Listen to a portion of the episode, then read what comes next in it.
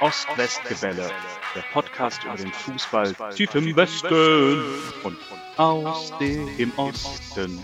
Aktuelles, Abwegiges und Anekdoten über Borussia Dortmund und Union Berlin.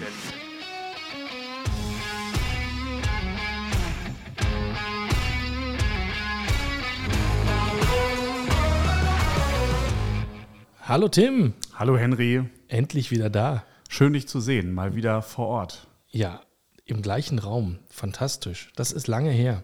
Das ist wirklich lange her. Und ähm, damit wird auch die Tonqualität äh, spürbar besser. Das Ich hoffe, hoffe. ich zumindest. Ja, Ja. genau.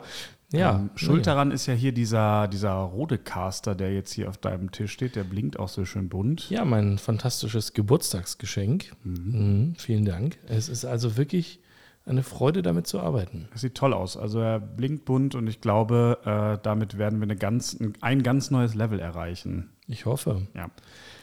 Ich Es ist super, super, super viel passiert. Und das meint nicht nur deine ganzen Urlaube, die du frecherweise ständig machst. ja, das stimmt. Wobei du zuletzt ja auch in Griechenland warst. Ja, Immerhin. Das stimmt, immerhin.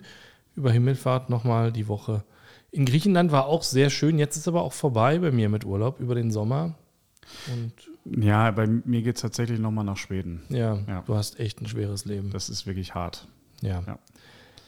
Wir wollen noch mal so ein bisschen zurückschauen auf den Abschluss der Saison, auf das, was jetzt zwischendurch schon passiert. Angeblich ist ja irgendwie diese Sommerpause. Da merkt man gar nicht so richtig was von. Nee. Ich werde überflutet mit, mit Nachrichten. Mehr als in gewöhnlichen Bundesliga-Spielwochen.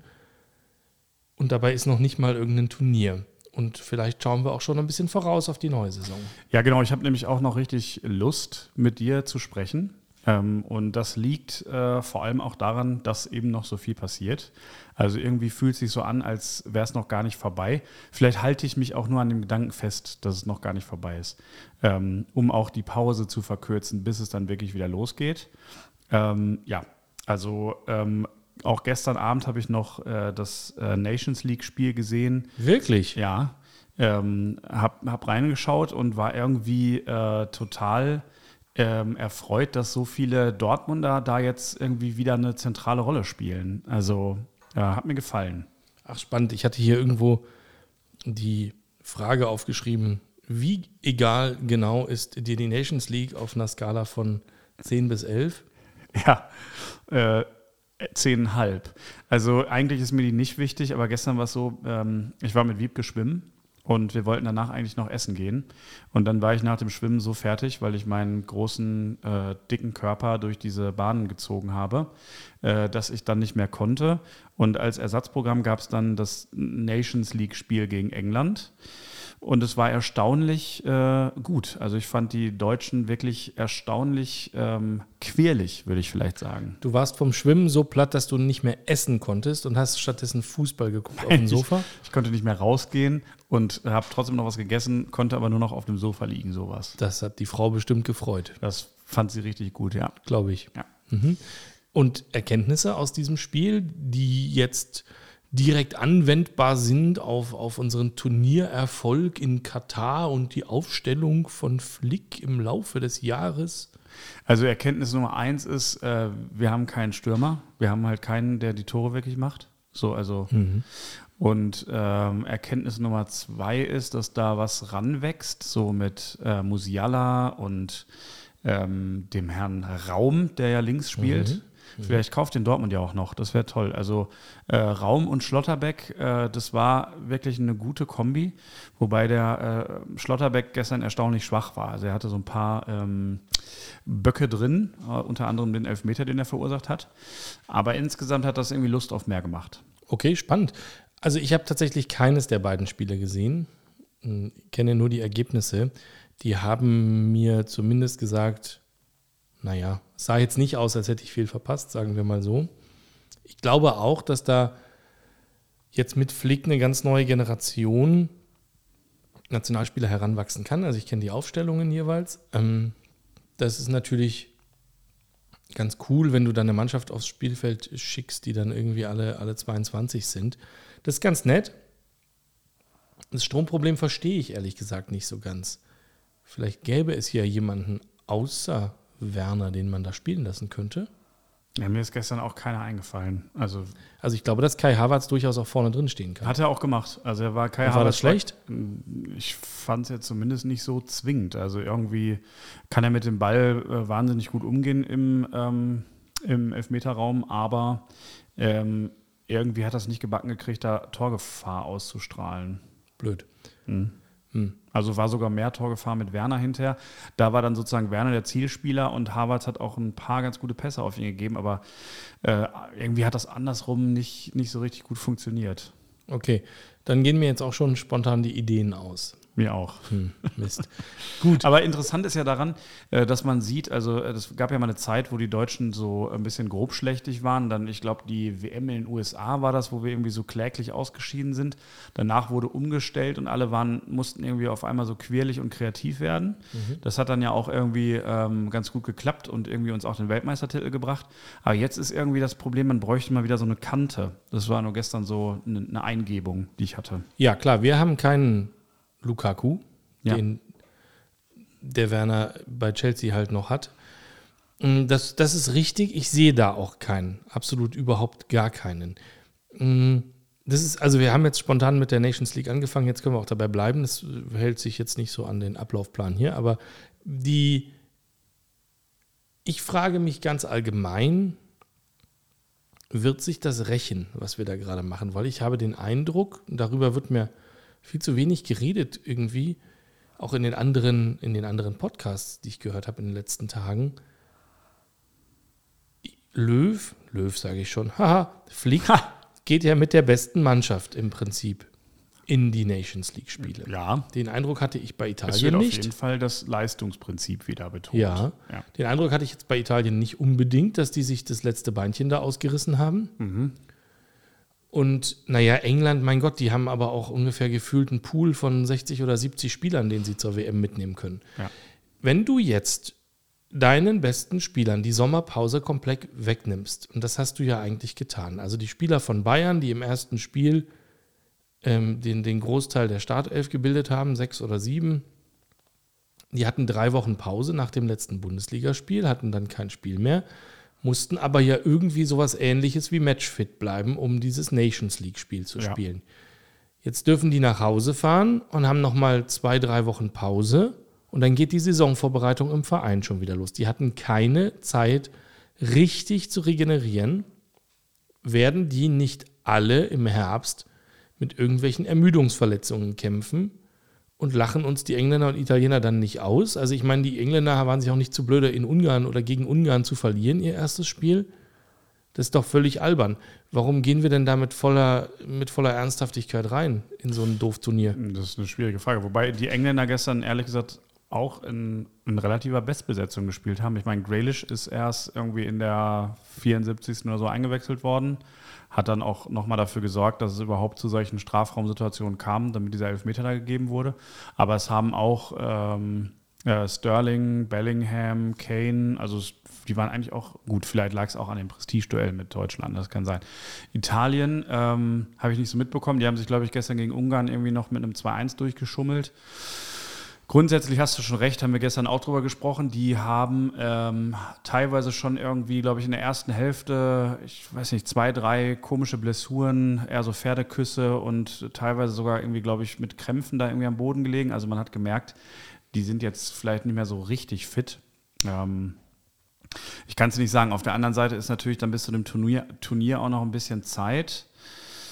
Aber ja, ich teile deine Sorgen, weiß aber auch nicht, was passiert wäre, hätte Flick jetzt irgendwie so eine B-Mannschaft aufgestellt. Er braucht ja momentan auch so ein bisschen die Nation erstmal hinter sich. Also er muss die erstmal hinter sich bringen. Und ich glaube, dafür wäre eine erfolgreiche Nations League so für die Stimmung im Land, äh, die ganzen Löw-Gelangweilten, äh, wäre, glaube ich, nicht verkehrt. Deswegen kann ich es auch irgendwo verstehen. Aber erhältst du jetzt zwei Unentschieden für einen Erfolg? Ja, also die Spielweise halte ich für einen Erfolg, sagen wir mal so. Die Okay. Spielweise war in Ordnung, die Ergebnisse waren natürlich wieder so typisch DFB. Ja, gerade gestern war, war der Elfmeter unnötig. Wir haben eigentlich besser gespielt, aber na gut. Verstanden. Gut, Jetzt sind wir mit so einem richtigen Sommerpausenthema eingestiegen. aber ne? vollem. Obwohl wir gerade noch so richtig, richtig Lust hatten. Jetzt ist alles weg. Sobald man über die Nationalmannschaft sp spricht, ist irgendwie so. Ja, oh ist, ist für mich auch tatsächlich noch immer so. Ich war eigentlich ein bisschen happy, dass, dass das jetzt Flick ist und nicht mehr Löw. Ja. Aber es ist gar nicht, es ist nicht die Nationalmannschaft, es ist die Nations League. Das ja. ist mir halt tatsächlich sowas von egal. Das ist wirklich egal. Ich trinke jetzt erstmal einen Schluck Gin Tonic und dann gehen wir mal zu Dortmund und Union. Prost. Prost. Dortmund und Union. Mm. Mm. Zwei wunderbare Vereine. Finde ich auch. Ja. Äh, Henry, ich habe noch ein bisschen was aufzuarbeiten vom letzten Mal. Ähm, ich glaube, mhm. wir haben das mhm. letzte Mal über oder das vorletzte Mal über die Heimtrikots gesprochen. Ne? Mhm. Du hattest mir da ganz tolle, vom Fan designte und abgestimmte Trikots versprochen. Ist korrekt und da muss ich direkt Abbitte leisten. Ähm, Design das Ding hieß dieser Wettbewerb, wo Fans ihre Trikotideen einschicken konnten. Mhm. Ich war ganz begeistert. Es gab ja so ein riesiges Desaster mit äh, Puma und der Champions League und dem Champions League-Trikot. Mhm. Da war auf einmal das Logo nicht mehr drauf und so weiter. Jedenfalls, jetzt gab es eine riesige Aktion und ich hatte irgendwie gehofft, das ist schon das Trikot der Saison 22, 23. Die jetzt kommende. Genau, ist aber nicht so. Das ist mir aufgefallen, als der letzte Spieltag war. Da spielen die Mannschaften ja traditionell immer schon in ihrem neuen Jersey. Jersey, ich weiß nicht, wie man sagt.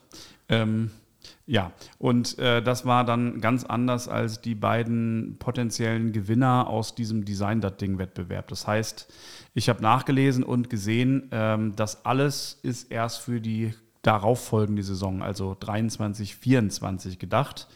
Und in dieser Saison gab es nochmals Trikots, die im Prinzip von Puma und dem BVB alleine designt wurden. Mhm. Und wie sehen die so aus? Ja, die haben sich äh, trotzdem bemüht, sozusagen sehr, sehr nah am Verein und an der Sie Fan waren stets bemüht. Waren stets bemüht, äh, sehr nah an der Fanseele zu bleiben. Und äh, haben ähm, ganz viele Reminiszenzen an die Geschichte von dem äh, Biene Maya. Biene Maya, Biene Maya und äh, wer spielt da noch eine Rolle? Nee, also äh, Pumuckel fiel mir gerade ein wegen Matthias Sammer, aber das ah, ja. spielt hier keine Rolle. Ähm, nee, sie haben äh, unter anderem ähm, dieses äh, neue Heimtrikot in der Bundesliga-Saison voller Symbolik gepackt. Heißt, äh, wir haben ja schon mal darüber gesprochen hier. Ähm, Im Wildschütz ist der BVB ja gegründet worden 1909. Mhm.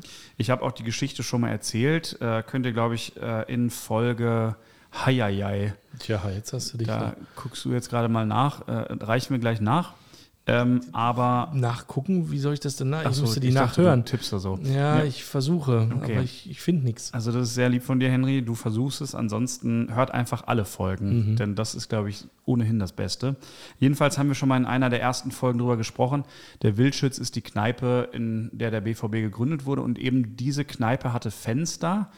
Äh, und diese Fensterform, die ist im neuen Trikot in den schwarzen Streifen ganz leicht sichtbar sozusagen äh, abgedruckt worden, immer wieder. Und das ergibt dann irgendein Muster. Ähm, und die Nerd-Fans, äh, die wissen dann, ah, hier geht es um die Gründung.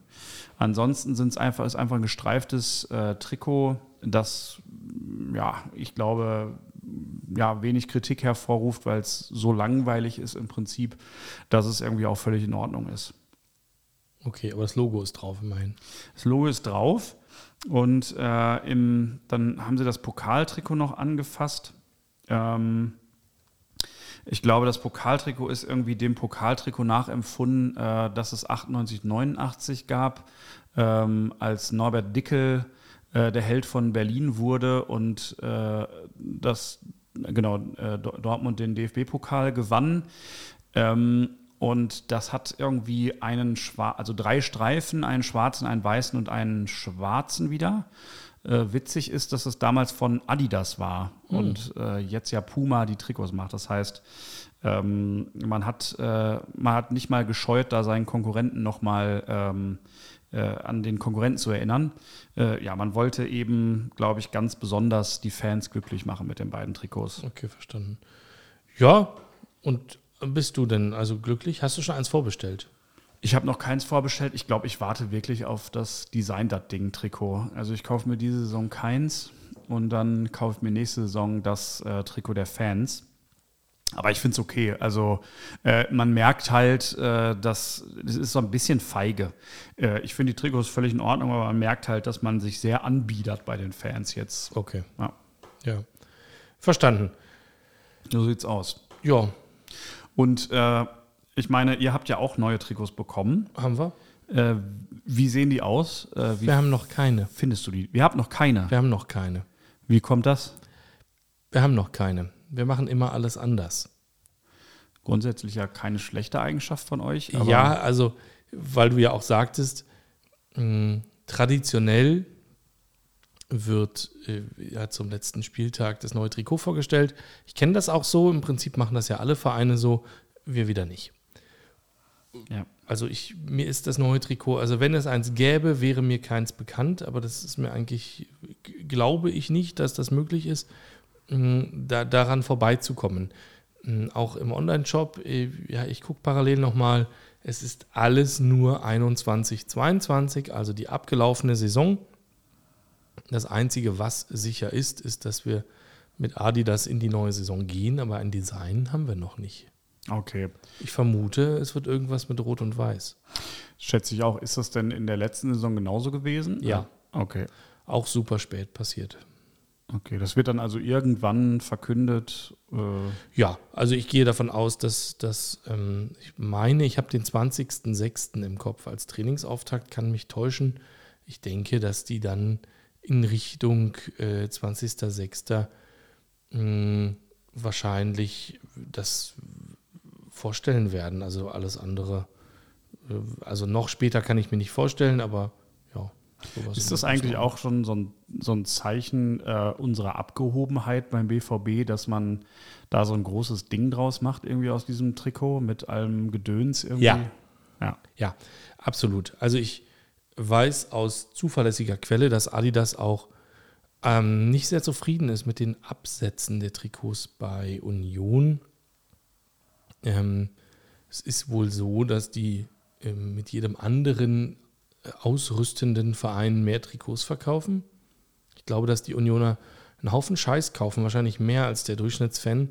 Ich habe auch irgendwie fünf Trainingsjacken, aber ich kaufe mir nicht von jedem Jahr das Trikot. Und ich, wenn, ich, wenn ich in der alten Försterei mich umgucke, dann ist das auch so, dass die Leute da mit sehr alten Trikots sind teilweise. Also man sieht immer noch verdammt viele BSR-Trikots, Ulsport-Trikots, dritte Liga, vierte Liga, alles Mögliche. Ähm, da, da, die, die halten halt blöderweise eine Weile und die verschwinden auch nicht so schnell im Schrank wie bei den ähm, konsumistischen Fans anderer Vereine. Und ähm, ja, insofern glaube ich, das ist jetzt für mich ist es auch nicht das ganz große Ding. Ich habe mir das aktuelle nicht gekauft, also das der abgelaufenen Saison. Mm, Ich glaube auch das davor nicht. Und ich, ja, also das einzige Trikot im, im Schrank, also das jüngste Trikot im Schrank ist noch Macron. Das ist dann also ähm, aus der ersten Bundesliga-Saison, meine ich, noch mit Leinberger auch auf der Brust. Also ich, ich brauche das auch nicht jedes Jahr und irgendwie, mh, es ist zwar ein Gesprächsthema, ich glaube auch, wir werden wieder drüber reden. Ich kriege auch, wenn, wenn dann die ersten Fake-Leaks kommen, so, hey, so könnte das neue Trikot aussehen, oder wenn es dann wieder mal in irgendeinem Shop zu früh hängt oder so, oder angeblich oder jemand gut in, in Photoshop war, dann kriege ich immer so WhatsApp-Nachrichten. Aber am Ende des Tages, also es verändert mein Leben nicht so massiv. Mhm. Ist das eine falsche Beobachtung, äh, wenn ich sage, die Trikots unterscheiden sich auch bei euch nicht so stark von Jahr zu Jahr? Nein, das ist, Okay. glaube ich, eine richtige Beobachtung. Es würde halt niemand auf die Idee kommen, also das glaube ich ganz fest, dass niemand auf die Idee kommen würde, ein Trikot zu entwerfen, was jetzt also einen falschen Rotton hätte, also falsch in Anführungszeichen. Das wird keiner wird das Orange machen, keiner wird das Weinrot machen, um Gottes Willen, keiner wird es Violett machen, keiner wird es in irgendeinen Neonton tauchen. So, das heißt, du bist im Rot. Dann wird das weiße Akzente haben oder es ist halt umgekehrt. Wow. So, niemand wird auf die Idee kommen, das Logo wegzunehmen. Niemand wird auf die Idee kommen, nicht, nicht Union Berlin raufzuschreiben. Also äh, ich, ich sehe nicht, das, wäre, glaube ich, die absolute, also scheinbar traut man sich dann auch mehr in Dortmund oder hat gedacht, hey, versuchen wir das einfach mal. Die Ja. werden ja irgendein Mitspracherecht gehabt haben Ja. bei dem Ding. Also die werden ja nicht, Puma wird ja nicht gesagt haben, passt mal auf, wir machen das jetzt so und, äh, und, und Ende aus, Mickey Mouse, ihr dürft hier gar nichts mitreden. Irgendwer muss das ja cool gefunden haben. Ja. Das kann ich mir in der alten Försterei nicht vorstellen, dass das irgendjemand cool finden würde, wenn jemand mit so einem Lappen ankommt, wie das, was äh, Puma letztes Jahr für die Champions League angeboten hatte. Mh, Ich sehe auch noch nicht, wir sind in der abgelaufenen Saison auch nicht, meine ich, nicht mit einem extra Europapokal-Trikot gestartet. Das heißt, es gab drei Trikotsätze, rot, weiß und den grau, schwarz, Metall äh, Satz.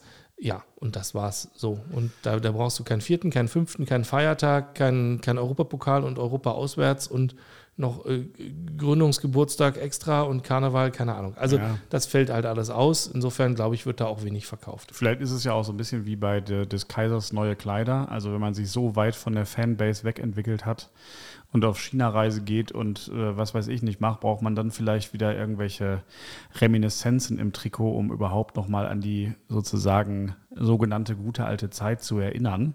Das ist ja eigentlich ein bisschen traurig. Also ich finde das eigentlich schöner, wenn man sich da selbst ein bisschen treu bleibt. Mir ist übrigens gerade noch einen, ein äh, Gimmick eingefallen, was das Trikot auch noch hat. Ich meine, das wäre das äh, Heim Bundesliga-Heimtrikot. Äh, das hat jetzt wieder 3D-Nummern. Äh? Wie in den 90er Jahren, Ah, als wir so ja. erfolgreich waren. Auch das haben sie nochmal irgendwie hervorgekramt und, und 3D-Nummern draus gemacht. Ja. 3D-Nummern. Also die kommen nicht wirklich erhaben aus dem Trikot, die haben halt einfach so eine, so eine Schatten, wie man sie in, in den 90ern gut fand und in PowerPoint selber gemacht hat. Ja, genau. Ja, okay. Ja. Mhm, ja, spannend. Gut. Fahrt ihr denn wieder nach China? Also ich meine, das Union-Trainingslager findet ähm, äh, Trainingslager 1 in Bad Saro statt. Wow. Also, ja, äh, ich, ich sag mal, also da kannst du jetzt mit deiner China-Reise hier nicht gegen ankommen. Und Nee, das Auf zweite keinen Fall. in Österreich, in, in Neukirchen am Großvenediger. Mm. So, das war's Früher mit. Beckenbauer und Co. Ja, das war's mit Fernreisen. Ja, also ich weiß es ehrlich gesagt nicht äh, ad hoc. Ich weiß, dass wir eigentlich immer nach Bad Ragaz fahren Ja, ähm, und uns da messen mit den lokalen Größen und mit irgendwie so ein paar, keine Ahnung, B-Vereinen aus Spanien und Frankreich Ja. und so. Ähm, aber ich, also die China-Reise war in den letzten beiden Jahren ja jetzt abgesagt worden. Ich glaube, es Komisch. gab irgendeine digitale Pandemie-Geschichte oder sowas, fragt mich nicht. Aber ich glaube, da wird natürlich so viel Geld verdient, sobald das wieder geht, äh, wird das, wird das glaube ich, gemacht. wie reist denn eine Mannschaft digital? Nach China? Mhm. Gute Frage. Okay. Ja, äh, ist auch gar nicht weiter wichtig. Über die, über die virtuelle Seidenstraße wahrscheinlich. Mhm, alles klar. Ach, wie schön. Lass mal über Transfers und Trainer und so reden. Ja. Ja, da ist ja, da ist ja noch viel passiert. Ich weiß nicht, äh, äh, wollen wir mit Union mal anfangen, Henry? Können wir machen, ist aber weniger aufregend. Okay. Also, Schieß los. ja, pf, Leon Dajaku, Dayaku bleibt weg. Okay. In, also zusätzlich zu denen, die wir beim letzten Mal schon verkündet haben, habe ich ja gesagt, mit den, bei den Leihspielern, da fehlt mir wenig oder da fehlt mir die Fantasie, hm, wie ich die, die nochmal einordnen soll in den Kader. Dayaku bleibt äh, bei, bei Sunderland, englischer Zweitligist, meine ich, ähm, ist, ist weg.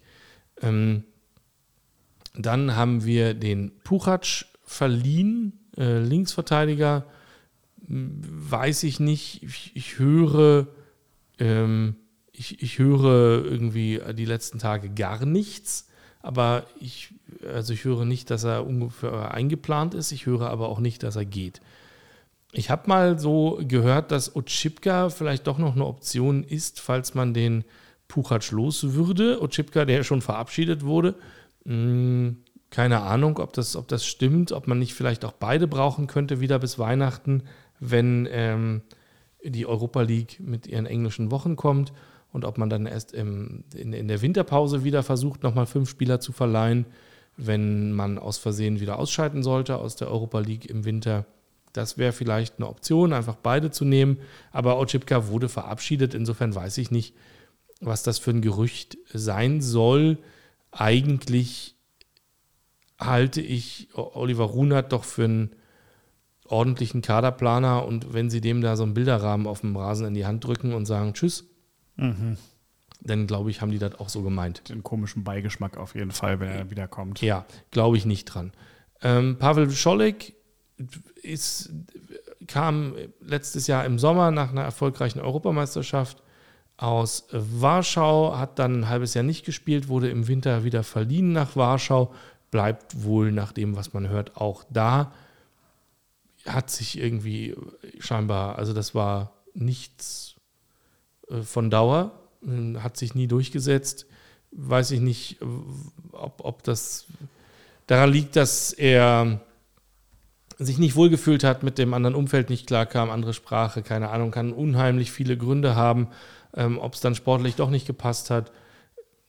Keine Ahnung, ich glaube nicht, dass wir den nochmal im Union- Union-Trikot sehen. So, und dann im Vergleich zur, zum letzten Mal, äh, zur letzten Episode, ist gar nicht so viel ähm, passiert, ehrlich gesagt, an Zugängen oder Abgängen. Wir waren ja wieder relativ schnell unterwegs. Also wir hatten ja relativ zeitig wieder ähm, einen, äh, ähm, ein paar Transfers unter Dach und Fach, äh, wie man so schön sagt.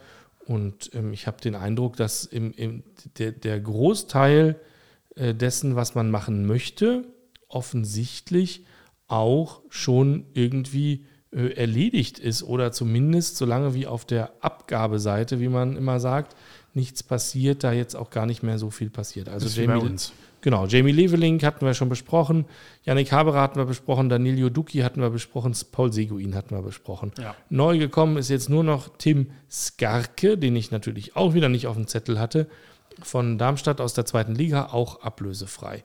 Wow, rechts außen. Okay, alles klar, schön, Kadertiefe. Ähm, werden wir auch brauchen. So, und jetzt ist es aber dann auch schon wieder ruhig geworden. Und so wie ich Olli Runert kenne, heißt das, wir warten jetzt mal ab, was da passiert. Ich denke, dass ganz viel an der Schlüsselpersonale Personalie Taiwo Avoni hängt. Wenn der geht, und das kann auch relativ spät passieren, gibt es ja mindestens 20 Millionen. Das ist das, was immer im Raum steht, angeblich als feste Ablöse im Vertrag. Vielleicht gibt es da auch ein Wettbieten, keine Ahnung. Und ich glaube, dass nur das dazu führt, dass man nochmal aktiv wird oder umbaut. So, auf der Gerüchteseite ist es eigentlich immer noch ähm, so, dass äh, ich ähm, bei einem Torwart immer noch, könnte man davon, davon ausgehen. Ja, Ja, genau, da ging es ja um den. Ortega von Bielefeld. Ortega, sí. Genau. Und dann, dann war es das aber auch. So, Wir brauchten einen neuen, ne? Also Lute wird nicht. Lute ist sein. ungefähr 100 Jahre alt, Ja, ähm, hat jetzt den Stammplatz zum Ende der Saison ja gefühlt schon verloren ja. an, an Renault, der spannenderweise nicht für Dänemark nominiert wurde in der Nations League. Allerdings Jakob Busk, der dritter oder vierter Torwart war bei Union. Kurios, keine Ahnung, ob Dänemark sich auch denkt, lass mal nicht in Bestbesetzung zur Nations League fahren. Mm, Genau, also ich könnte ich mir immer noch sehr gut vorstellen, Ortega.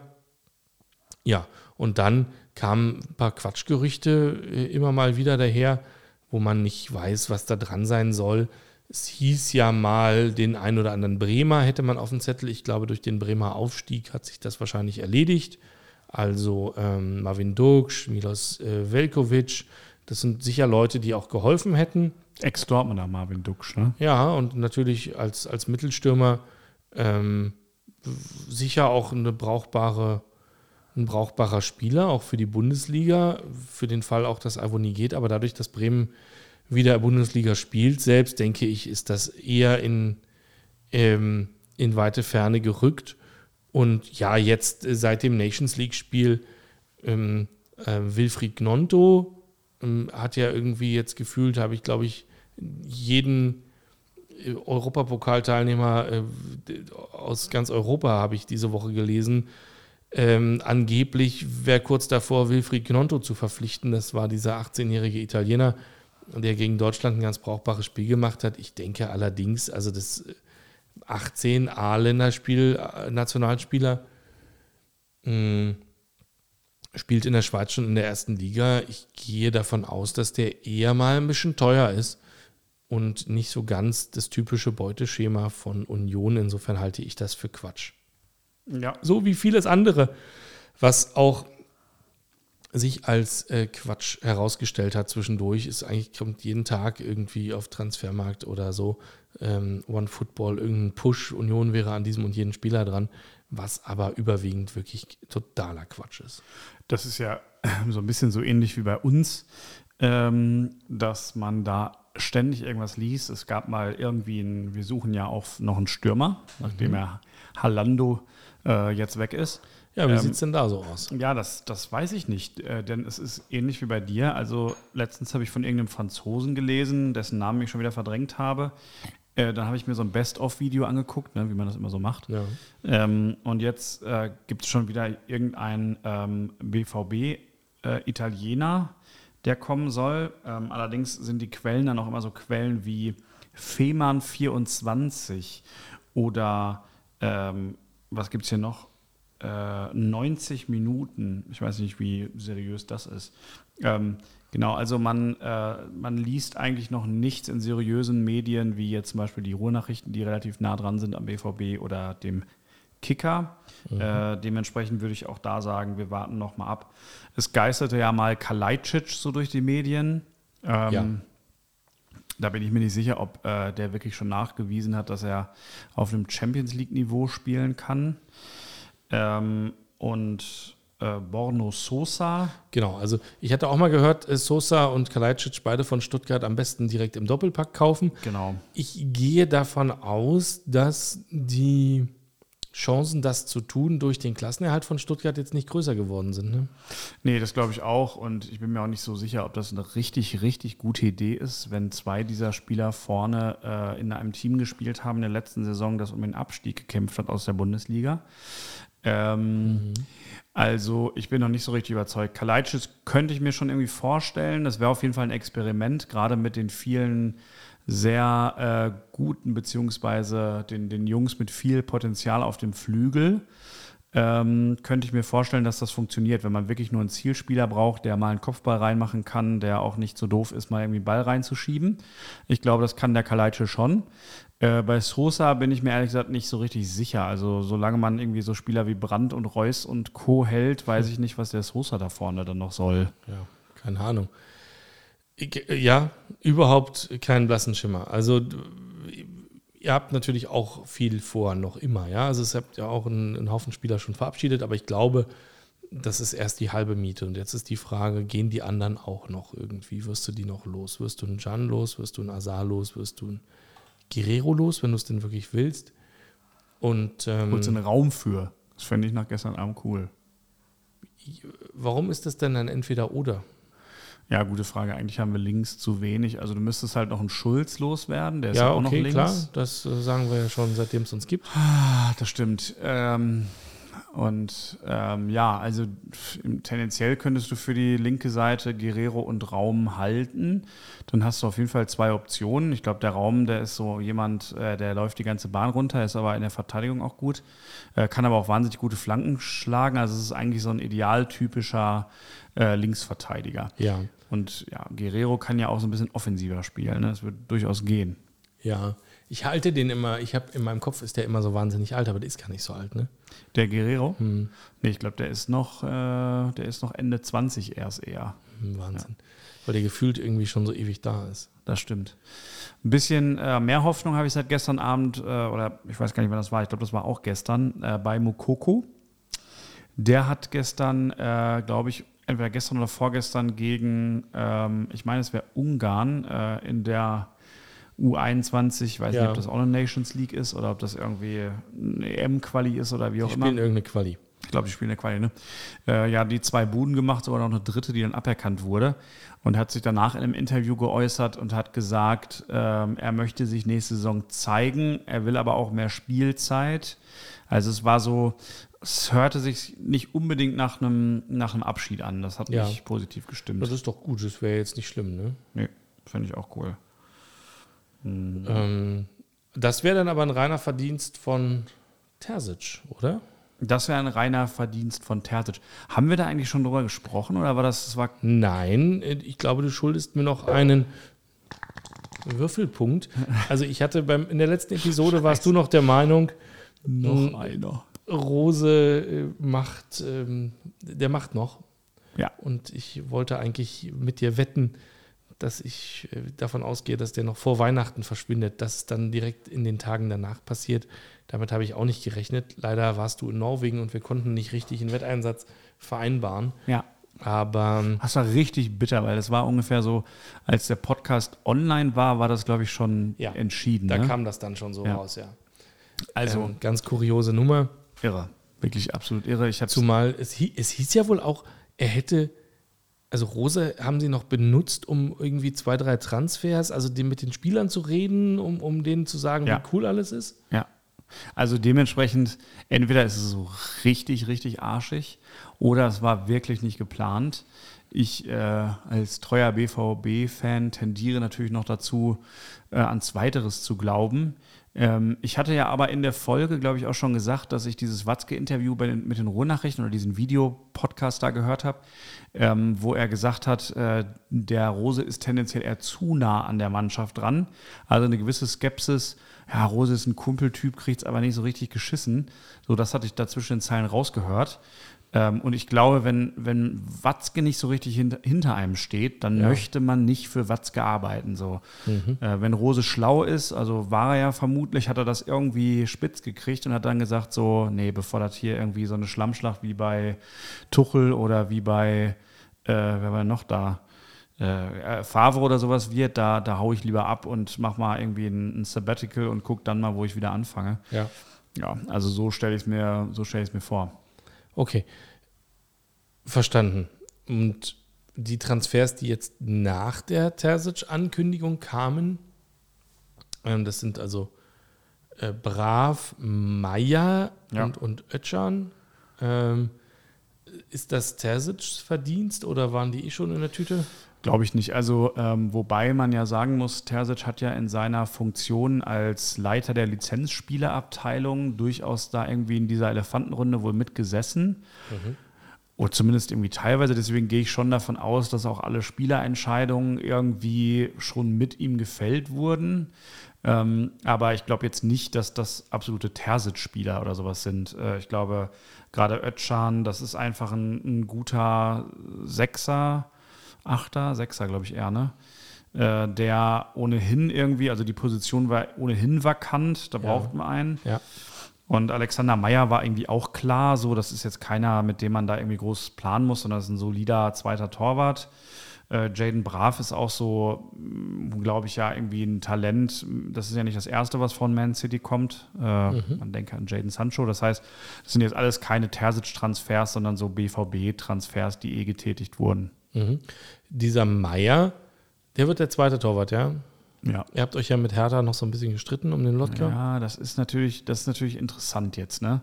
Also äh, hast du richtig gesagt, Hertha wollte ähm, den, glaube ich, doch noch halten, nachdem er ja. im Saisonendspurt da noch die ein oder andere Tat vollbracht hat. Ähm, der ist aber ja eigentlich für unsere äh, dritte Ligamannschaft, glaube ich, auch erstmal eingeplant. Ne? Und die ist ja grundsätzlich auch ganz gut. Deswegen glaube ich schon, dass das doch aufgeht. Also mit Meier als Zweiten, der solide immer da ist. Und wenn sich Lotka da irgendwie aufdrängt, also who cares? Ich meine, mehr Wettbewerb ist ja genau das, was man äh, mit Terzic, glaube ich, auch wieder wollte. Ja. Äh, nicht so eine Wohlfühlgesellschaft, dann, dann ist das eben so. Also das finde ich nicht schlimm. Gut. Hitz weg, Birki weg Ja, und Meier und Lotka. Dazu geholt. Keine Schweizer. Keine Ke die, keine Schweizer, ja.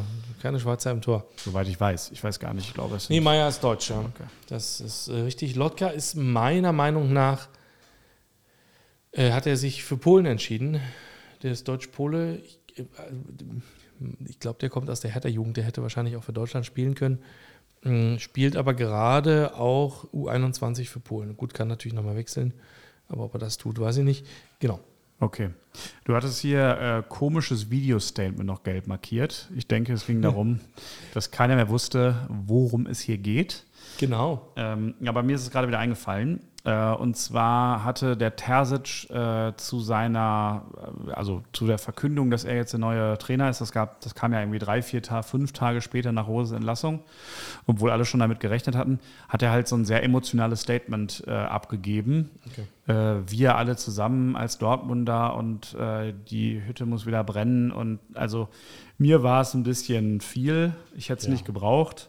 Ähm, es war vor allen Dingen so, oh, es ist dann schon, es ist wie bei den Trikots eigentlich. Es ist einfach zu viel. Also wenn das ein Dortmunder Junge ist, der mit Dortmund den DFB-Pokal gewinnt und dem die eine Chance geben, dann brauche ich so ein Video nicht noch. Dann, dann, dann ist das so, steht das für sich, ne? Muss eigentlich für sich stehen. So, ja. Punkt. Okay. Verstanden. Wie es ist ja super viel Transferaktivität und noch mehr Transfergerüchteküche rund um Dortmund. Mhm. Ähm, mhm. Abgesehen davon, dass ich natürlich schmunzeln würde, wenn Julian Brandt und Nico Schulz uns noch eine Saison lang begleiten, weil die einfach niemand haben will. Julian Brandt bleibt auf jeden Fall. Ja, ja. Äh, wunderbar. Ähm, dann habe ich da auch nächste Saison noch was zu schimpfen. Ja, das muss ja noch was, kann ja nicht alles perfekt werden. Nee, auf keinen Fall. Wer soll den auch kaufen? Ähm, wie sieht denn die, wie sieht denn die erste Elf am ersten Spieltag aus? Boah, finde ich voll, hast du hier reingeschrieben, finde ich voll das coole Experiment. Sollten wir gleich für Union auch noch machen, weil das würde mich total interessieren. Ja. Ähm, aber wir fangen gerne mit dem BVB an, also im Tor Kobel. Ja. Das ist klar. Dann zeichnet sich irgendwie so eine, potenziell vielleicht so eine Dreierkette ab. Also, ähm, das könnten ja Hummels, äh, Schlotterbeck und äh, Sühle sein. Ja. Wäre allerdings natürlich sehr belastet. Aber ich sage, ich gehe jetzt einfach mal davon aus, so. Das, das könnte ja ein, ein, interessantes Experiment sein. Ja. Äh, vielleicht spielt Hummels auch so eine Art äh, alten Libero, der irgendwie so ein bisschen vor den beiden steht und die Bälle dann verteilt. Das kann er ja wirklich gut. Äh, Hashtag Außenriss äh, irgendwas. Ähm, und genau, dann hätte man also im Prinzip ähm, Raum für äh, zwei etwas offensivere Außen. Ähm, da könnte man sich dann durchaus Guerrero vorstellen auf links. Gott, und dann auf rechts. Ähm, lass uns recht kurz aussparen. Mir fällt das defensive Mittelfeld, glaube ich, leichter. Ich muss jetzt nur mal kurz mir eine Formation irgendwie äh, vor dem geistigen Auge vorstellen. Also hätte man im, eine, also hätte man quasi da eine hinten eine Fünferkette oder eine Dreierkette, je nachdem, wie man das sieht. Dann hätte man also ähm, noch Platz für drei Leute im Mittelfeld.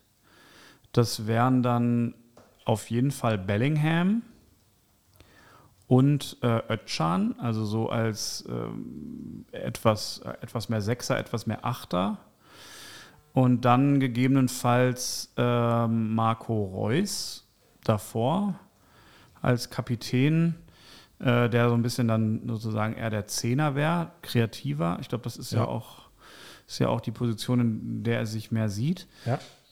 Und dann hätte man ähm, dann hätte man noch äh, ähm, den Saratmir Malen. Mhm.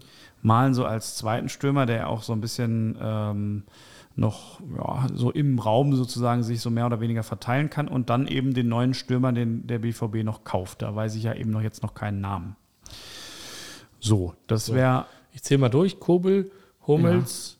Schlotterbeck, Süle, Guerrero, Bellingham, Özcan, Reus, Malen, neuer Stürmer. Ja, und da fehlt noch einer.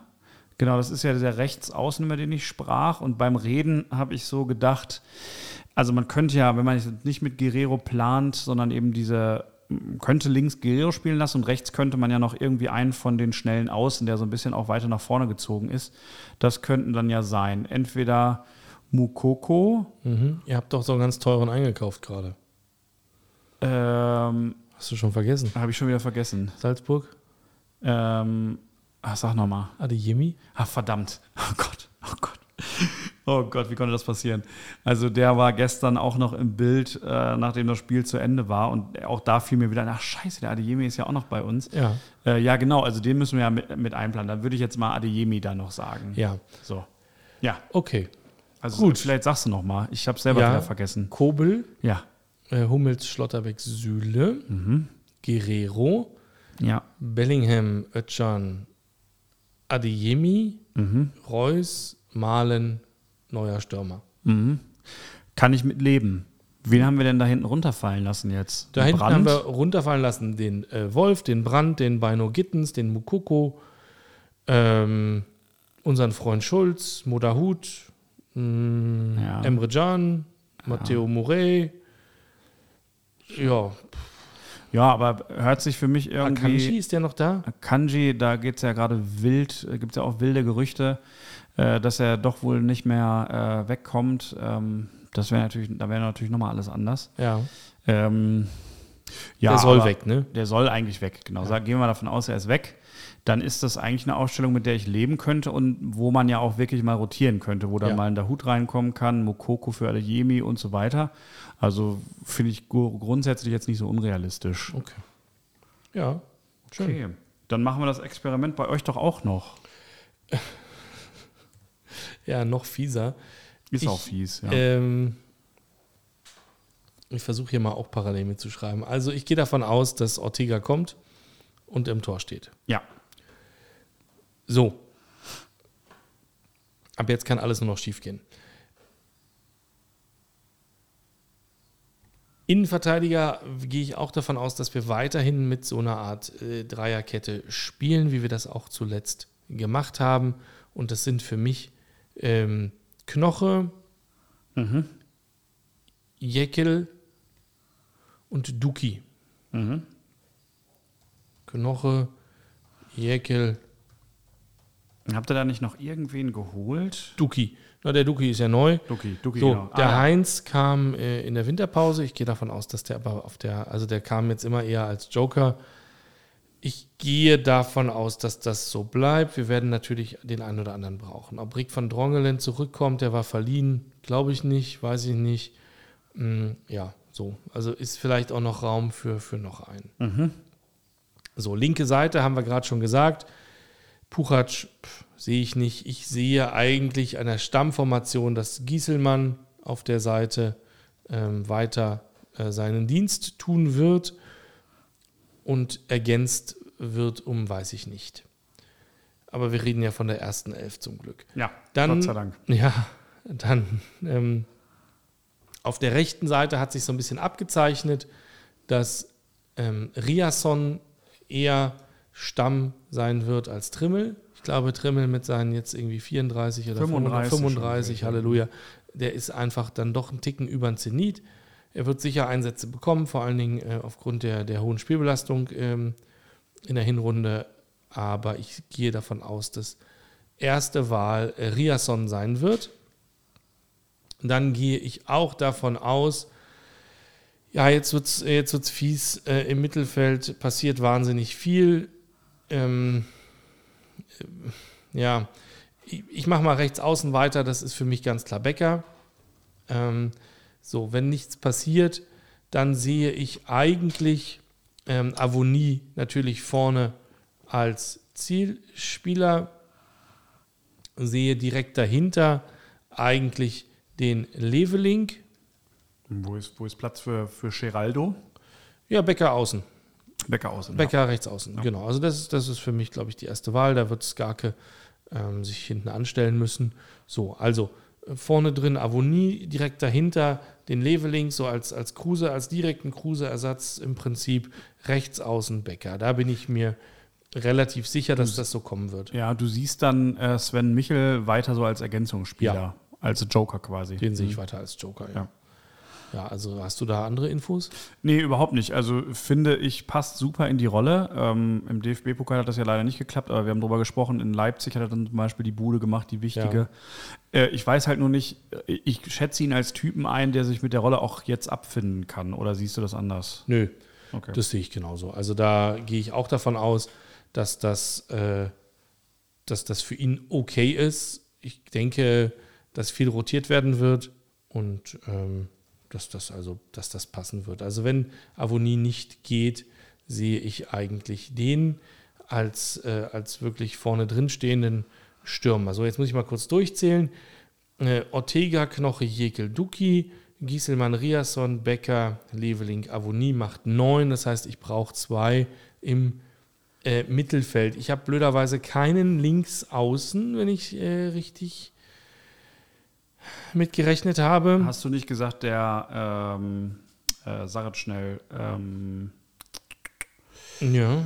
Du, du, du, du hattest doch irgendwie gesagt, warte mal, ich guck mal rein eben nochmal. Äh, irgendwer würde der äh, Gieselmann hätte hat Ja, stimmt, ja, ja, ja, natürlich. Der war äh, immer auf der. Also es haben durchaus haben wir Formationen gesehen, wo wir auf der rechten Seite mit Trimmel und Becker gespielt haben. Mhm. Ja, also gewisse, gewisse Unwucht oder Un, äh, Un, Unsymmetrie äh, gab es da teilweise dann äh, auf den Seiten.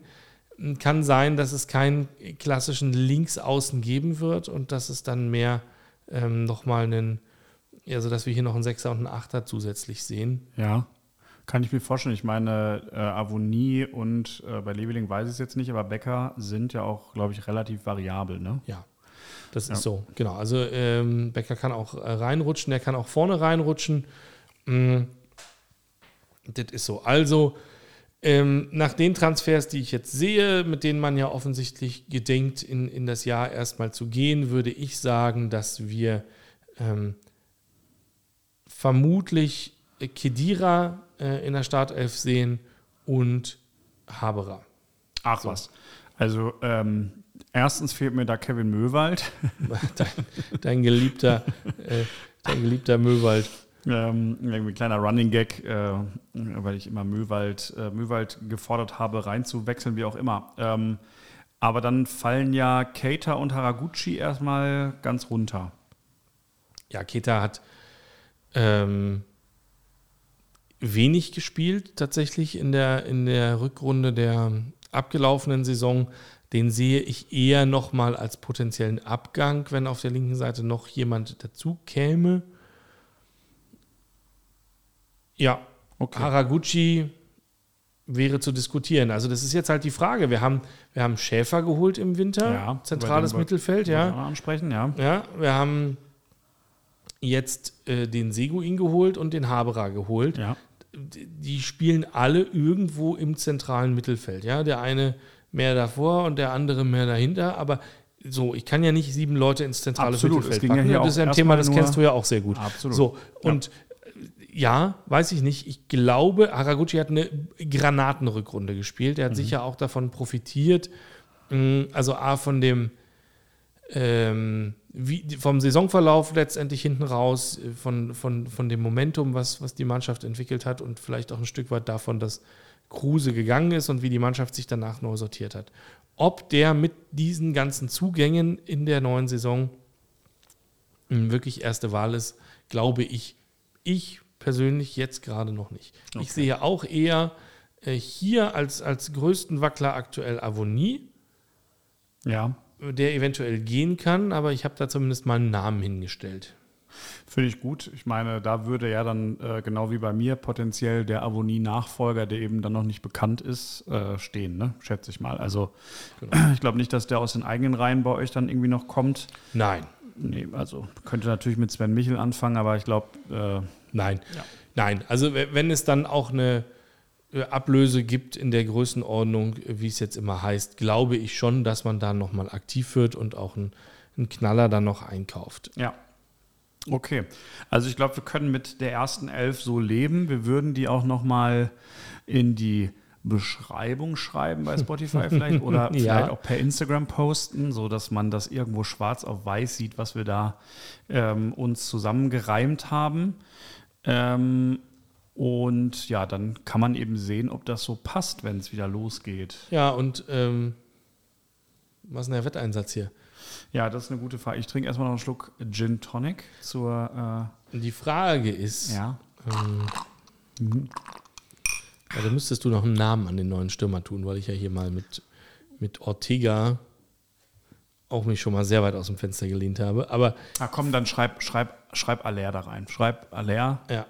Den habe ich noch gar nicht erwähnt heute, aber das wäre natürlich, das wäre natürlich geil. Ja, okay. Ähm, sehr gut. Die Frage ist, sagt man jetzt direkt äh, pro, pro richtigen Mann? Also wir reden Startelf, erster Spieltag, Bundesliga.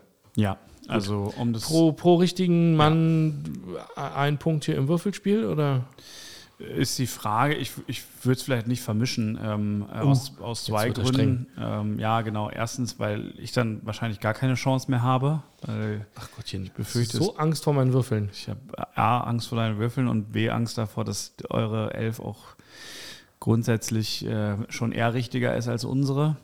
Ähm, aber ich, mir ist, komm, ist egal. Also äh, ich finde es gut, ein Punkt pro Spieler können wir von mir aus mit reinrechnen. Wir können ja auch sagen, der, der mehr richtig hat, kriegt einen Punkt insgesamt. Also du kannst ja immer Gegenvorschläge machen. Nee, nee, ich Wir haben das, das nicht abgesprochen vorher. also mein Thema ist eigentlich nur, gibt es dann direkt was? Vielleicht so als kleines Bonbon auch für die neue Saison.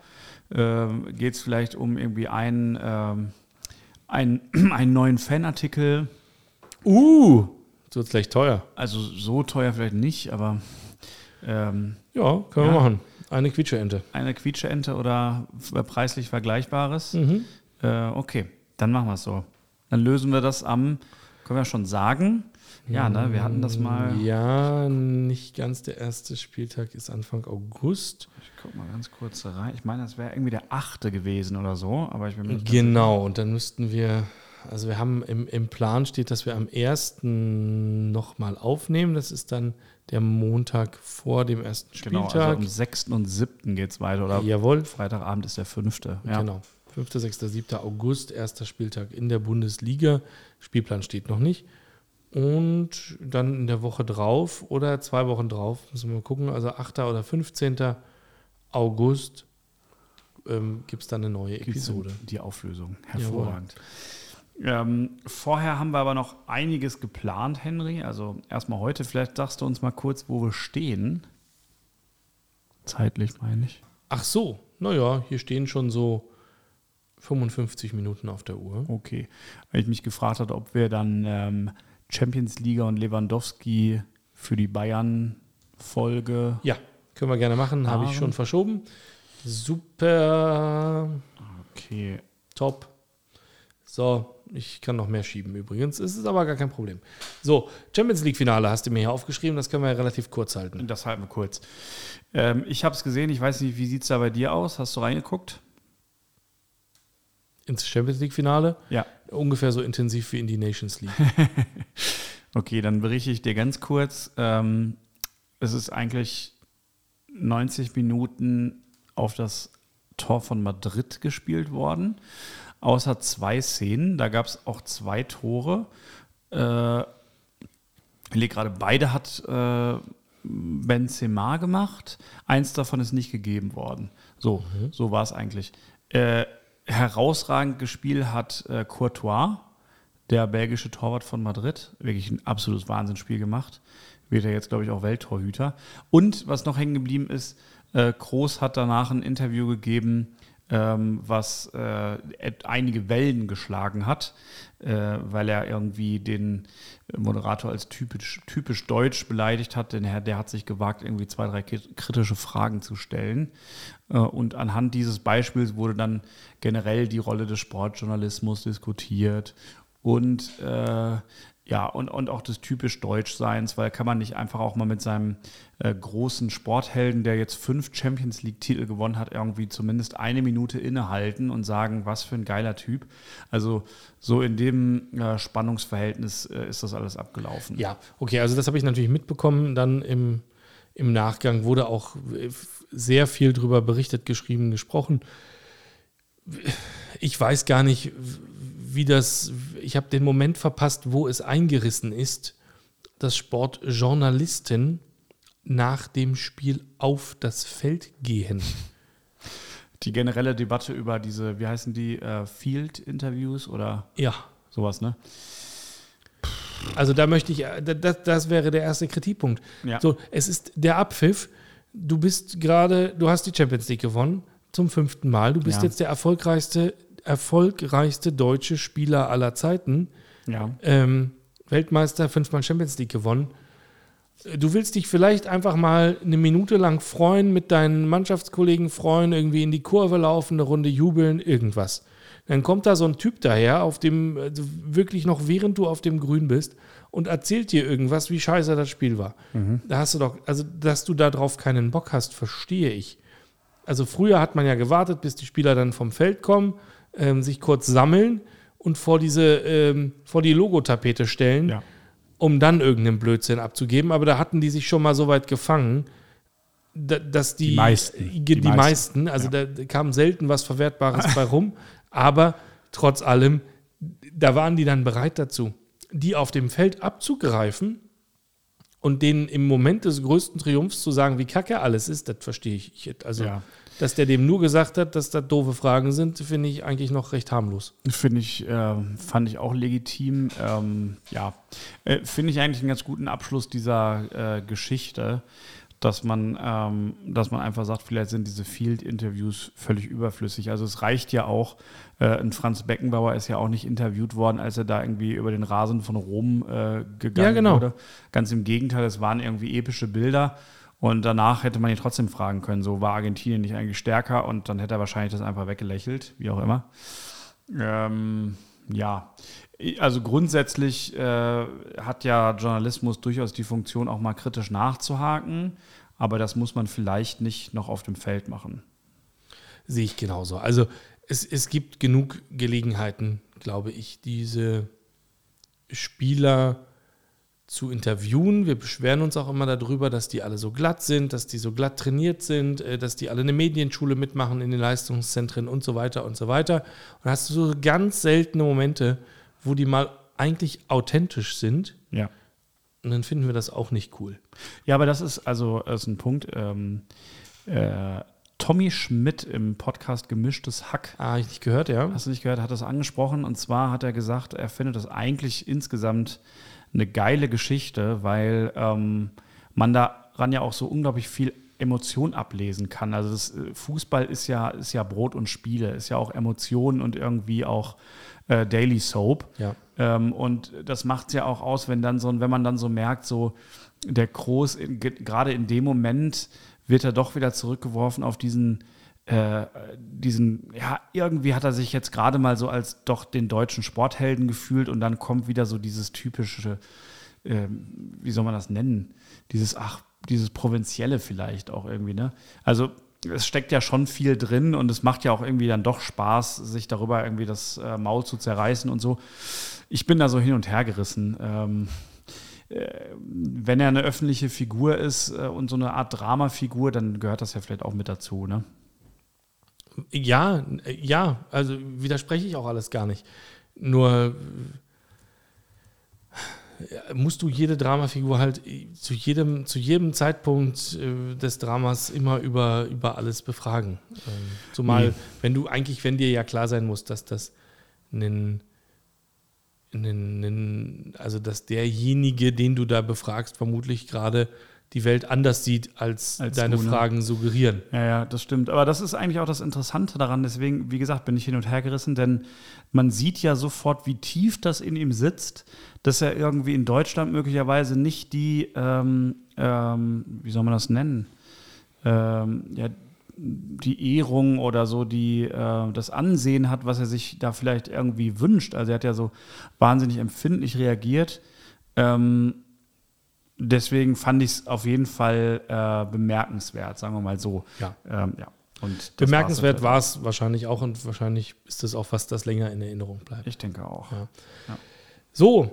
Okay. Mm, wir, ja, schauen wir mal, wie wir hier weitermachen. Ach. Ich denke. Entschuldigung. Ja. Ja, ich hatte, wir hatten noch äh, ganz kurz vor der Aufnahme noch über diese Trainergeschichte gesprochen. Genau. Ja. Genau, also vielleicht nochmal, das, weil das gerade aktuell ist, ne? Diese ganzen Trainerwechsel. Meinst ja. du das? Genau. Ja. Also insgesamt und auch mit Blick auf die BVB-Trainer, die nächstes ja. Jahr. Mhm. Ja, genau, das meine ich ja. Ja, also wir hatten das ja auch mehrfach thematisiert, auch in den letzten äh, Episoden, dass ja gefühlt die halbe Liga vor Saisonstart sich neue Trainer geholt hat oder die halbe Liga das gemacht hat. Allerdings war das ja so eine Riesenrochade.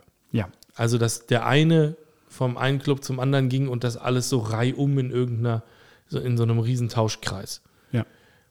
Die sind jetzt alle weg, inklusive Rose. Der einzige, der noch da ist, ist Nagelsmann. Da reden wir in der nächsten Episode drüber. Ja.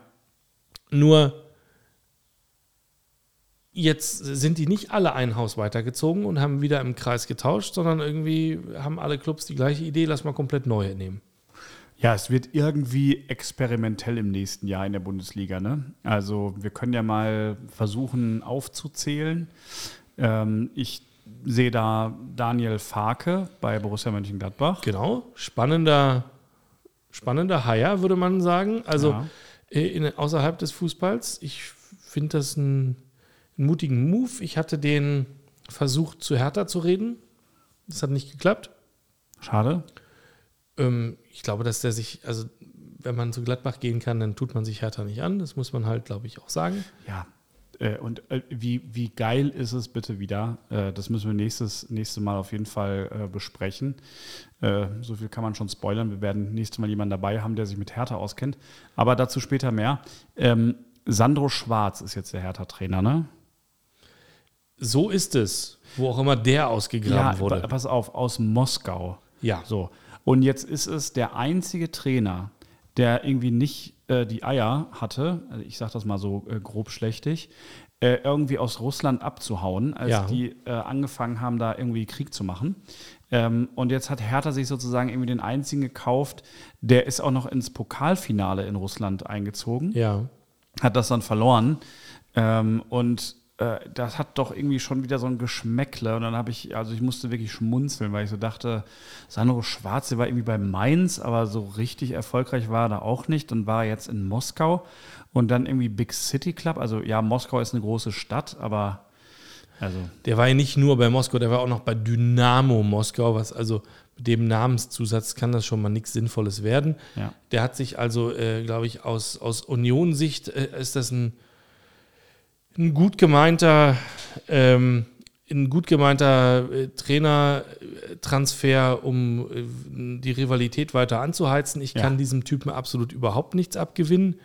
Mm, An der Stelle kurz Auflösung. Äh, letzte Episode habe ich ja gesagt, unser Stammhörer Sascha hatte hier drei Namen reingespielt: Kohlfeld, Kofeld, Fehl und Gistol. Ähm, da, da war ihm Sandro Schwarz war wohl selbst für Sascha zu abwegig.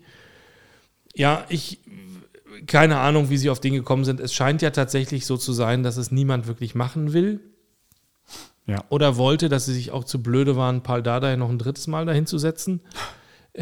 Das wäre krass gewesen. Ja, dass also die Dortmunder Amateurtrainer scheinbar auch immer bessere Optionen haben als das. Ja. Und ja, dann scheint einfach niemand da zu sein. Kovac hat wohl mehrfach abgesagt, seinem Kumpel Bobic.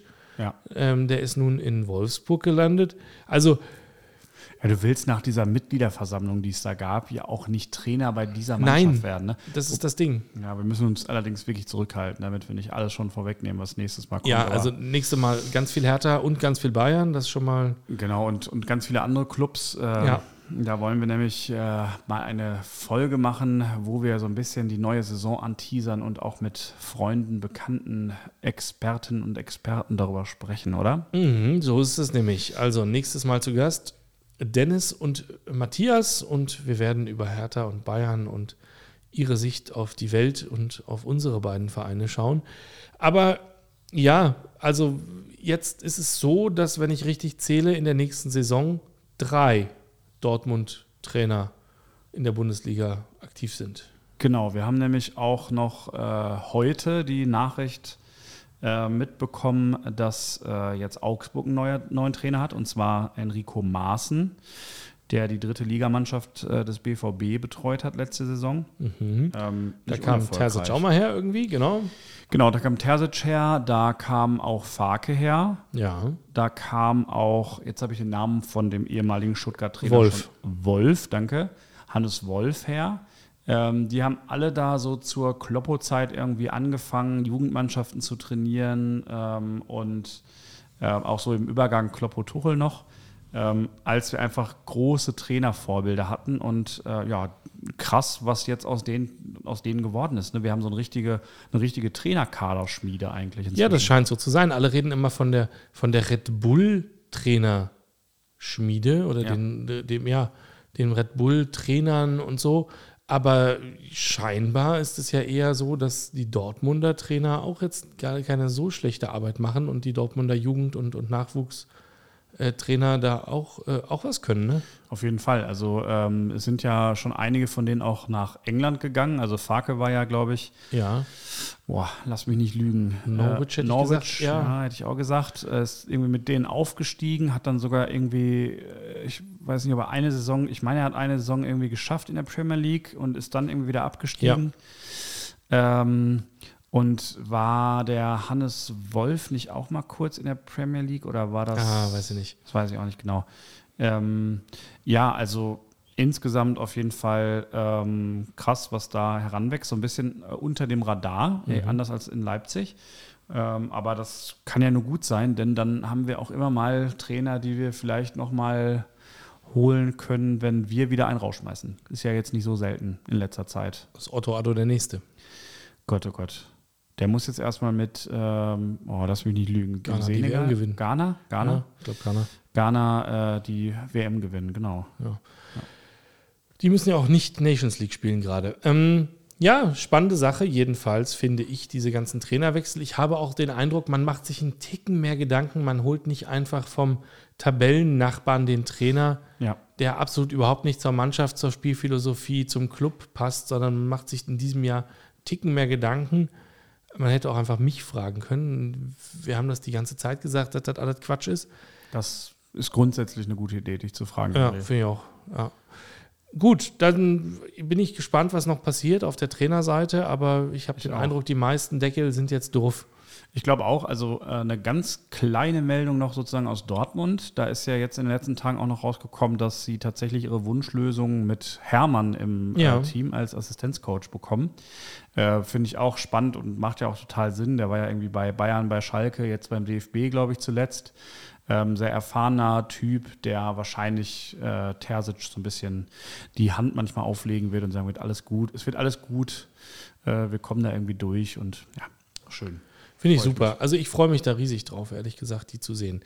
Bei äh, Hertha, um das nochmal abzurunden, aber den, also den, den Nadelstich kann ich dann auch in zwei Wochen nochmal setzen. Aber ich glaube, dass Sandro Schwarz ist äh, der Garant dafür, dass wir auch nächstes Jahr zwei Derbys spielen mit zwei verschiedenen Trainern auf der Gästebank. Ja. Oder auf der Hertha-Bank. Aber ja. Aber wir könnten so viel wetten, ne? Wir könnten die, also das wirklich die ganze Zeit. Das ist wahnsinnig. Ja.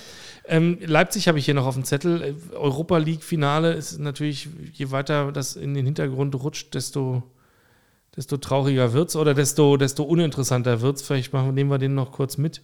Ja, lass uns machen. Da hatte äh, ebenfalls Stammhörer Sascha, der gleiche, der die Hertha-Trainer falsch geraten hat, ja auch als erster gesagt, Leipzig holt dieses Jahr mehr Titel als Bayern. Das war auch nichts.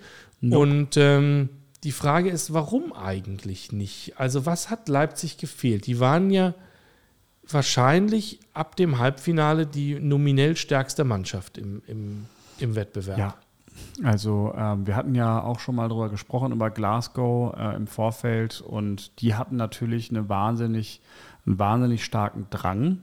Da war ja ein paar Tage vorher auch noch dieser Busfahrer gestorben. Mhm. Also es gab einen großen Zusammenhalt. Ich will jetzt nicht sagen, dass das der ausschlaggebende Punkt war, aber äh, die Mannschaft hatte sich gefunden und ähm, ja, war eine richtige Mannschaft. Ähm, da bin ich mir bei Leipzig nicht immer so sicher gewesen, ob mhm. da wirklich ein Rädchen in das andere greift. Ja, das ist sicher ein Aspekt. Ich habe aber den Eindruck, dass also spätestens ab dem Barcelona-Spiel muss man das ja sagen, dass Frankfurt, also ja. um Himmels Willen, Frankfurt hat die Europa League gewonnen, darf nächstes Jahr Champions League spielen. Nochmal herzlichen Glückwunsch an dieser Stelle. Oder um, Aber äh, die sind halt auch nur Zehnter geworden in der Bundesliga. Ja. Die haben ja nicht die stärkere Mannschaft als Leipzig. Ist richtig.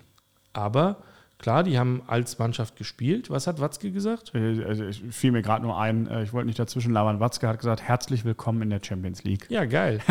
Also so von oben herab so, wir sind immer schon da. Ja, finde ich ja. aber, also ist doch aber nett. Also ich finde das schön.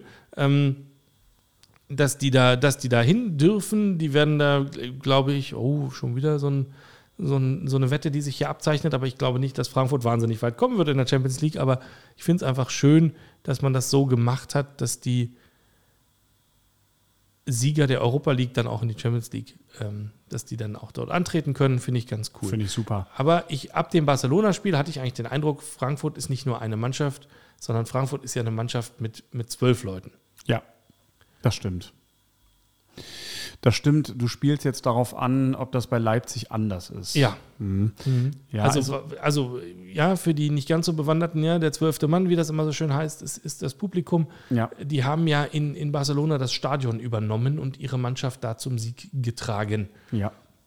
Ist ein grundsätzliches Leipzig-Problem wahrscheinlich. Also ich war ja ähm, ein paar Mal im, in dem Stadion. Ich habe da ja nochmal berufsbegleitend irgendwie studiert in Leipzig und ähm, habe deswegen so ein paar Spiele mitgenommen und das ist ein schönes, wahnsinnig schönes Familienstadion, eine, eine Feieratmosphäre, so ein bisschen so in Richtung, ist jetzt too much vielleicht, aber so ein bisschen Richtung irgendwie ähm, äh, Footballstadion. Also ich war früher ab und zu hm. bei, bei Ryan Fire ja. und so, also Party und ähm, aber ja, genau das fehlt. Also so ein, äh, so dieses, also Frankfurt irre auch über wie viele Jahre die das jetzt aufgebaut haben und da irgendwas zusammengewachsen ist. Ne? So ein, ja. ja, toll. Ja, aber ge genau darauf wollte ich nämlich auch hinaus. Also natürlich hast du in Leipzig, das Ding ist ja auch nicht leer, da stehen im Zweifel auch oder sitzen mehr Leute als bei Hertha im Zweifel.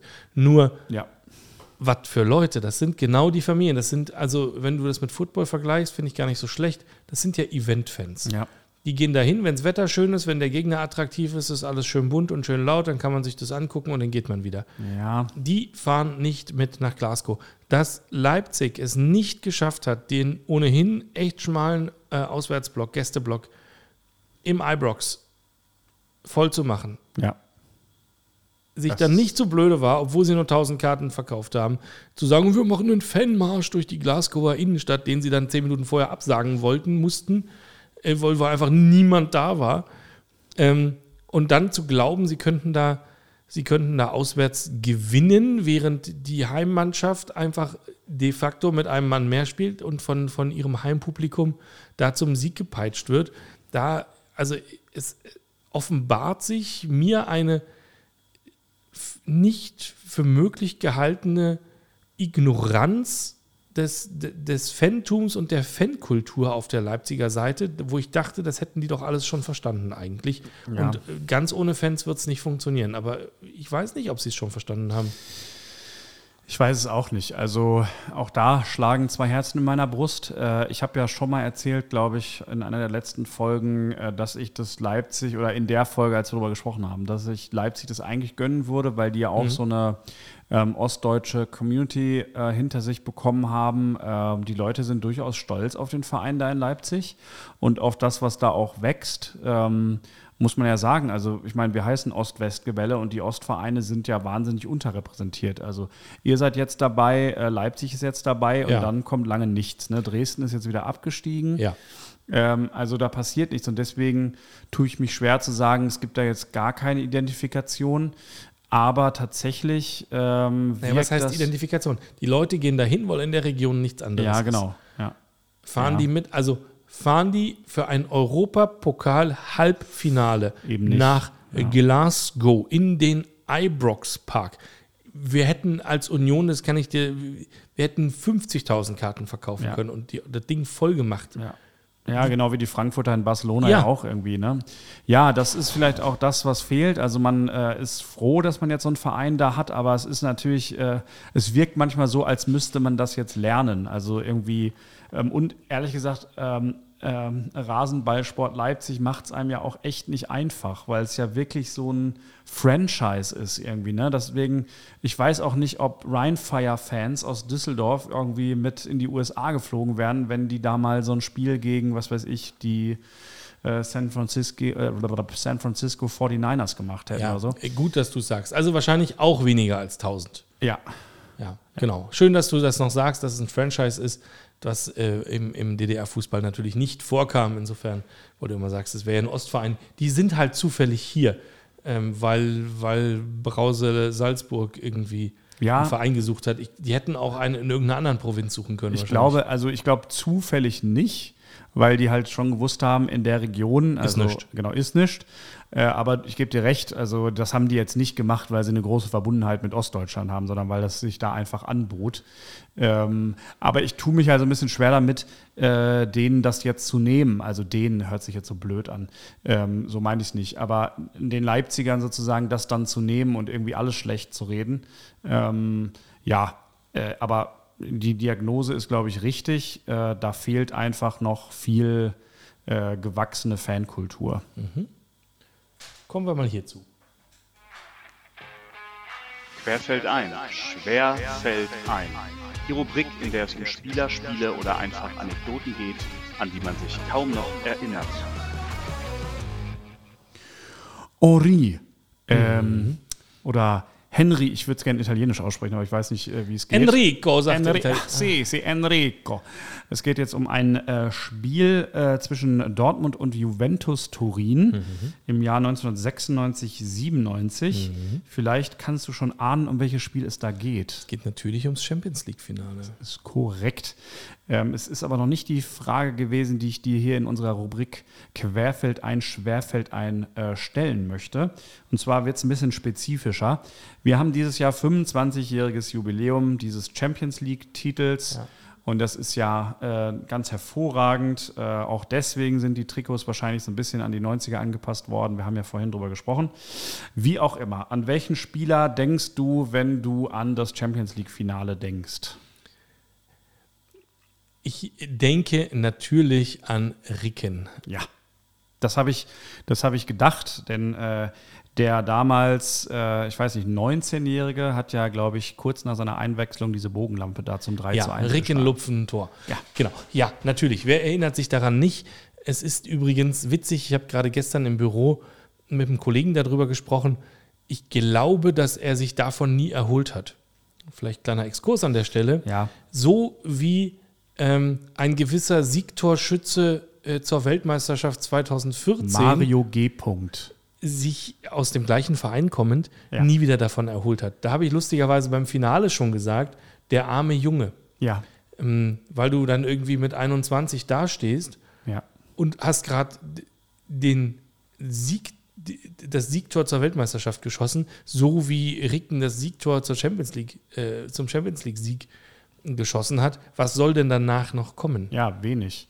Äh, Das ist ja vielleicht auch ein grundsätzliches Problem, dass die Dortmunder ihre ganzen Spieler da schon so jung äh, verheizen, aber es ist ein größeres Thema. Ich gebe dir recht.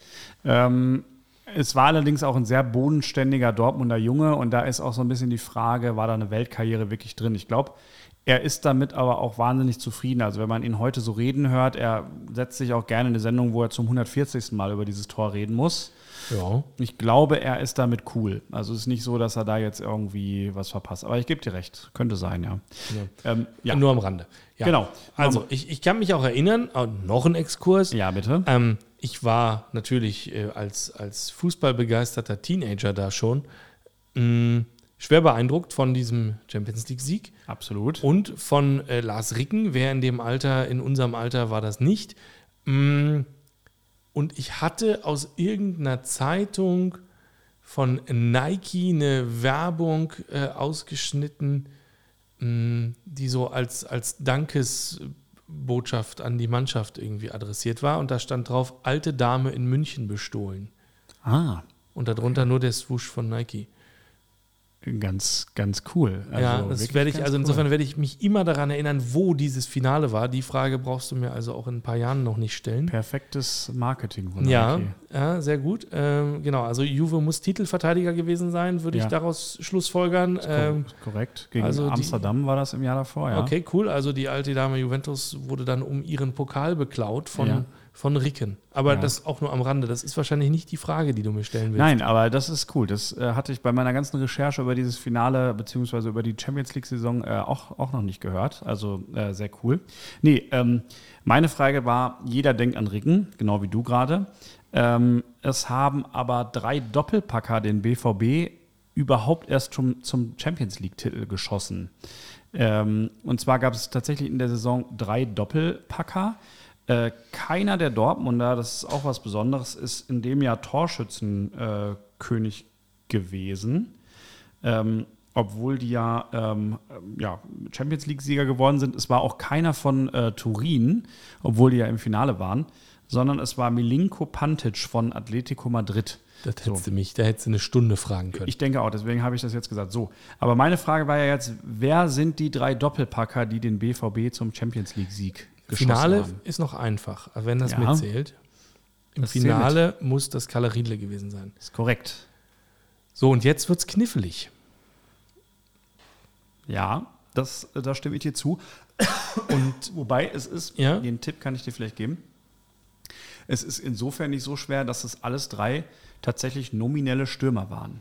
Tja, ich überlege gerade. Also jetzt kommt es in meiner, ich gibt immer diese Leute, die haben so ein lexikalisches, äh, enzyklopädisches, enzyklopädisches Wissen. Ich habe das so nicht. Also ich kann, ich bin immer beeindruckt, wenn man sagt 1997 Ja. Arminia Bielefeld und dann rattert jemand die Startelf runter. In meinem Kopf ist das alles ein Brei. Und ich überlege gerade, war Stefan Chapuisat schon da? Das ist sehr korrekt und das ist auch einer der Doppelpackschützen. Oh, cool. Und dann wäre sowas wie Andi Möller natürlich noch möglich. Ja, der war allerdings nominell kein Stürmer. Ah, blöd. Mm, Ja, unsere Kreativmaus im Mittelfeld. Ja, jetzt wird's, jetzt wird's Aber es, dunkler. es, es wird, ja, Nationalität? ein Also- Deutsch, deutscher Mittelstürmer, so einen, den wir jetzt gebrauchen könnten. So. Also zwei von dreien habe ich, wenn ich das richtig Das verstehe, oder brauche ich zwei von vier? Nein. Nein, du brauchst Noch drei, aber das ist schon okay. Also wenn das dabei bleibt, dann sei dir gutes Grundwissen beschieden. Hm. Das andere ist ein bisschen abwegiger. Soll ich es Ja, ich, auflösen? ich überlege, also da kam dann auch irgendwann Ibrahim Tanko und so, aber nee, Nee. nee, nee, Nee. nee. Ähm, ich kann noch, äh, also Freddy Bobic war es nicht. Es war jemand, der äh, dessen Vorname mit dem gleichen Buchstaben anfing wie sein Nachname. Und der lautet wie der Buchstabe? H. Keine Ahnung. Heiko Herrlich. Heiko Herrlich. Ja. Ah ja, So sieht's der aus. kam doch aus Gladbach auch irgendwie, ne? Genau, der kam aus. Für 11 Millionen oder sowas. Das war doch auch so ein riesen teurer Transfer. Absolut, ja. Ein, ein, ein ewiges, nicht eingelöstes Versprechen Genau, in meiner wobei, Erinnerung. man muss ja noch dazu sagen, dass er ja tatsächlich auch bei uns dann noch eine Krebserkrankung erlitten hat Ja. äh, und sich da sozusagen erstmal erholen musste. Aber in dieser Champions League-Saison hat er tatsächlich in der äh, Hinrunde einen Doppelpack geschossen ähm, und damit dazu beigetragen, dass Dortmund später Champions League-Sieger und auch Weltpokalsieger wurde. Ja, an den Weltpokalsieg erinnere ich mich tatsächlich auch. Das war, Bello Horizonte. hm, das war kein schönes Spiel allerdings. Nee, äh, wir haben, also für mich war es ein sehr schönes Spiel, weil ähm, in der ersten Stunde, ich glaube, Herr Luhmann war es, in die Klasse kam und gesagt hat, ähm, wir haben alle frei. Es gibt noch Karten für das Public Viewing im Westfalenstadion. Und dann sind wir einfach alle mit der Bahn in, ins Westfalenstadion gefahren und haben da über die große Leinwand äh, dieses Weltpokalfinale irgendwie geguckt. Ähm, und ja, Dortmund hat gewonnen. Ich glaube, es war irgendwie ein 2-1 oder so. Es war echt kein gutes Spiel. Nee, das glaube ich. Ach, lustig. Ja, okay. Daran, also ich, ich war krank lustigerweise an dem Tag. Ich war selten krank als Kind, aber ich war krank. Das weiß ich noch. Hab irgendwie irgendeine Suppe gegessen bei meinen Großeltern und äh, das lief ja mitten am Tag, das Spiel. Ja, es war irgendwie Und Mittagsspiel. äh, hab, äh, Opa war sehr glücklich, dass er nicht alleine gucken musste. Und habe dann mit Opa als krankes Schulkind ähm, mit der Suppe von meiner Oma äh, das Spiel geguckt mit Opa vom Fernseher. Vor 25 Jahren. Vor Hat 25 sich Jahren. schon abgezeichnet, welche großartige Podcast-Karriere sich irgendwann abzeichnen wird. Ja, so ist das wohl. Schön. Hm. Na gut, dann verbleiben wir damit, oder? Ja, ich denke auch. Ähm, einen haben wir noch. Einen haben wir noch. Da ist das Ding. Schon verschollen geglaubt und doch wieder aufgetaucht. Devotionalien, Fanartikel und einfach alles, was sich zu unserem Verein bei uns angesammelt hat. Ja, Tim, ich habe schon wieder was für dich. Es ist schon wieder Schokolade, oder? Naja, es ist zumindest was zum Essen und es ist, gehört auch in die Rubrik Fanartikel, die ich mir nicht ganz erklären kann. Ja. In, in, in gleichermaßen. Ähm, also den, du hast heute den Schoko-Osterhasen tatsächlich zum jetzt, in jetzt tatsächlich genommen. in Empfang nehmen können. Ja, er ist genauso schön, wie du ihn mir äh, als Bild geschickt hast. Ja, und jetzt, was hier so schön knistert und raschelt, was man mm. ja immer so gut macht im Podcast, sind drei Pakete von uh, Hallo, angekommen. BVB Knabber Esspapier. Lass knabbern, Dortmund. Es ist Esspapier, schwarzes und gelbes Esspapier. Mhm. Warum gibt es sowas? Mhm. Also ich schenke es ja. dir, möchte ich äh, zunächst mal sagen. Nein, Vielen Dank. Also, Lisa schenkt es ah. dir. Also du kriegst hier offensichtlich von sämtlichen Frauen im Umfeld, kriegst du hier Süßigkeiten geschenkt die ganze Zeit. Ich ähm, weiß nicht das warum, aber Lisa schenkt es dir. Ähm, und ähm, es gibt BVB-Esspapier. Wusstest du das? Nein, das äh, wusste ich nicht. Aber äh, die erste Assoziation, die ich äh, damit verbinde, ist, ähm, wir haben ja, ich glaube, es gibt so einen Schmäh-Fangesang von, also einen Schmähgesang von Fans des äh, FC Schalke 04. Das heißt irgendwie äh, gelbe Zähne, schwarze Füße, Scheiß BVB oder irgendwie so. Also ich Super kreativ. Genau, aber also das würde hier für gelbe Zähne sprechen, wenn ich jetzt hier dieses schwarz und gelbe Esspapier esse, dann gibt das vielleicht gelbe Zähne. So. Mhm. Und es ist vegan, das, äh, das sieht man hier auch noch. Tja, also. Naja, es besteht zu 100% aus Weizen und Zucker. Was sollen da, also ich wüsste nicht, wo da tierische Produkte. Und ja. Es, es, dazu kommt es noch aus, äh, aus Günzburg, was wahrscheinlich irgendwo in Süddeutschland liegt. Also es ist irgendwie ein nicht durchdachtes äh, Produkt. Rote Beete Saftkonzentrat. Man muss ja die schwarzen Papiere irgendwie schwarz kriegen. Ja. So, also unsere dieswöchige Empfehlung: BVB Esspapier kauft, kauft, kauft. Möchtest du noch letzte Worte an unsere Zuhörer richten? Ich möchte ähm, nochmal darauf hinweisen, dass wir in der nächsten Woche ähm, ganz tolle Gäste eingeladen haben. Sag nochmal den Namen, Henry. Dennis und Matthias. Dennis und Matthias. Aber es ist die übernächste Woche. Es, äh, genau, es ist die übernächste Woche, also beim nächsten Mal. Ja. Und ähm, ja, da werden wir ein oder vielleicht sogar zwei Episoden mit denen produzieren und mal so ein bisschen vorausblicken auf die neue Saison. Auch mal ein bisschen sozusagen über den Tellerrand hinausschauen und gucken, was machen die anderen Vereine und wie könnte sich das vielleicht auf uns dann wieder auswirken. Ja, ganz genau. So ist es. Ich ähm, möchte noch eine ganz kurze äh, Trauerrede halten. In Frankreich hat sich ganz viel Tradition verabschiedet. Ähm, wir reden selten über den internationalen Fußball. Ähm, es haben sich zwei Traditionsmannschaften aus der ersten Liga verabschiedet. Oh. Der Rekordmeister Saint-Etienne. Tschüss.